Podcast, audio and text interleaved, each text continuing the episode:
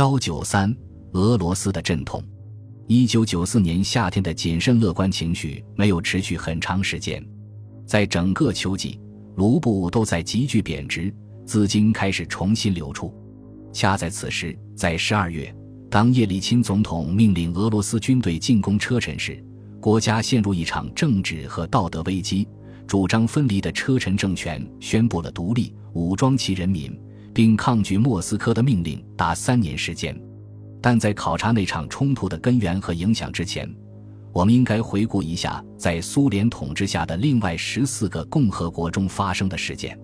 波罗的海国家情况，在所有脱离苏联的国家中，爱沙尼亚、拉脱维亚和立陶宛显然为独立做好了最充分的准备。他们以前曾是独立国家，一旦他们在一九八九年决定坚持恢复独立，他们便开始有组织的重整或建立独立国家所需要的各种机构。然而，经济转轨并不是很容易，特别是在立陶宛，它的经济没有爱沙尼亚和拉脱维亚那么发达。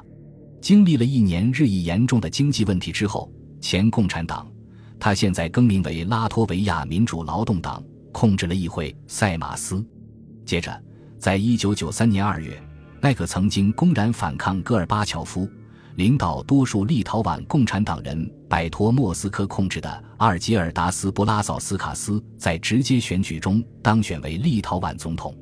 维陶塔斯兰茨贝吉斯曾领导国家取得独立，他成为保守的反对党家乡联盟的领导人。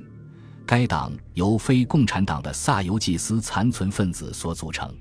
虽然有些报纸声称布拉佐斯卡斯当选一事是回到共产党统治，但这是不公正的。立陶宛民主劳动党更像西方的社会民主党，而不是前苏联的共产党。不久，爱沙尼亚和拉脱维亚的经济开始好转，而立陶宛则依然如故。但这并没有及时的阻止那里的政治转变。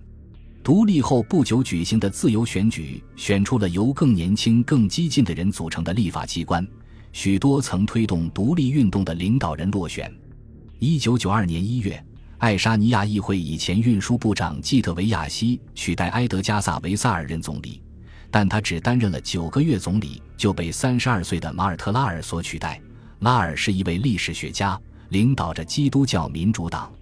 到一九九二年秋天。爱沙尼亚采用了新宪法，根据其规定进行了议会选举，以更年轻、更激进的伦纳特·梅里取代阿诺尔德·昌特尔任国家元首，他成为新爱沙尼亚的第一任总统。以前的共产党在新的议会中没有得到一个席位。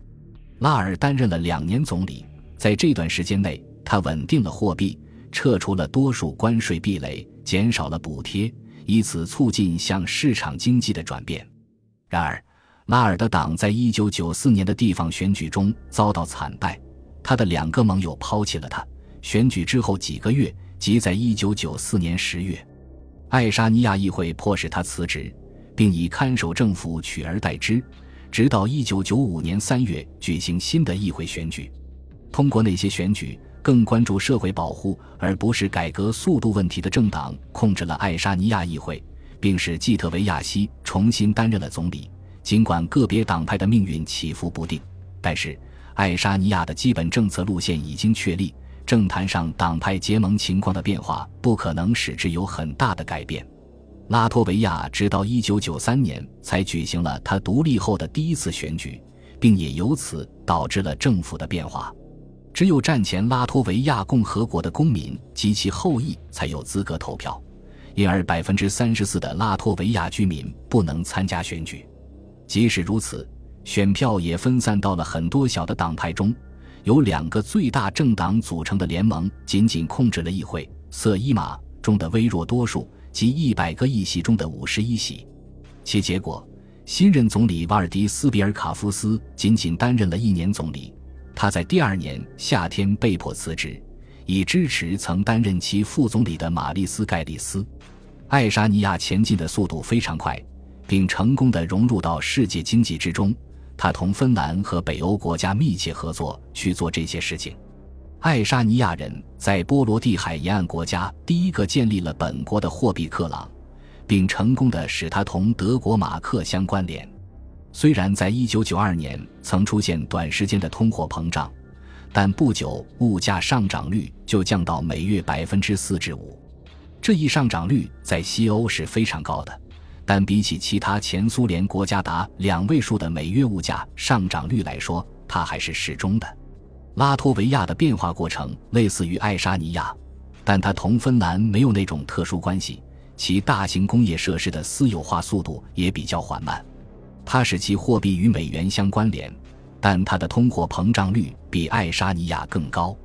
然而，到1994年，两国经济调整中最糟糕的情况看来已经过去。爱沙尼亚该年同芬兰的贸易实际上已经超过了同俄罗斯的贸易。俄罗斯仍是拉脱维亚最大的一个贸易伙伴，但拉脱维亚与西方和北欧国家的贸易在增长，甚至有着更多麻烦问题的立陶宛。也显示出经济更为稳定的某种迹象。苏联解体时，苏联军队仍旧驻扎在三个波罗的海共和国的基地中。说服俄罗斯撤走这些军队，成为波罗的海沿岸国家外交界最重要的目标。立陶宛与莫斯科迅速达成协议，俄罗斯军队在一九九三年撤离。然而，爱沙尼亚和拉脱维亚不得不进行更长时间的谈判。这是由于两国拒绝让苏联占领时期移居于此的俄罗斯人自动享有公民权，从而遭到俄罗斯的抵制。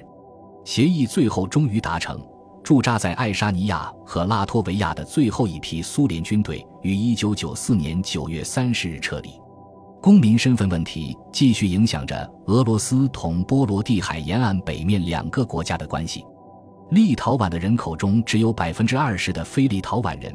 他对所有居民都给予了公民权，而很多爱沙尼亚人和拉脱维亚人感到，他们的民族太小，不能同化大量的俄罗斯族人，并保持其民族特点。因此，一方面他们没有把俄罗斯人和其他民族的人赶走；另一方面，他们剥夺了其中大部分人的公民权，并使加入所在国国籍一事极为困难。在拉脱维亚，公民身份问题特别尖锐。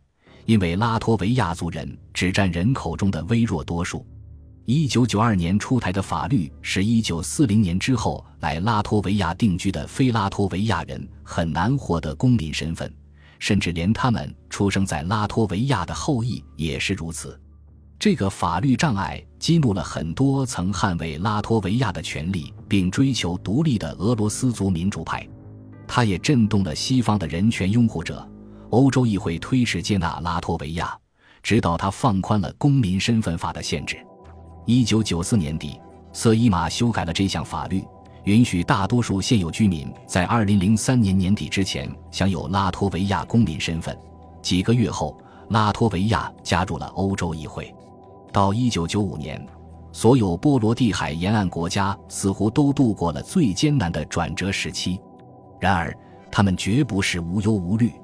所有三个国家继续为贸易不平衡问题所困扰。俄罗斯在一九九四年拒绝对他们的出口商品给予最惠国关税待遇，使这一问题愈加严重。通货膨胀依然存在，尽管他们的货币在外国的交易市场上已经比较稳定了。多数人的生活标准继续下降，或停滞在一个不能令人满意的水准上。虽然犯罪问题和腐败现象没有俄罗斯那么严重。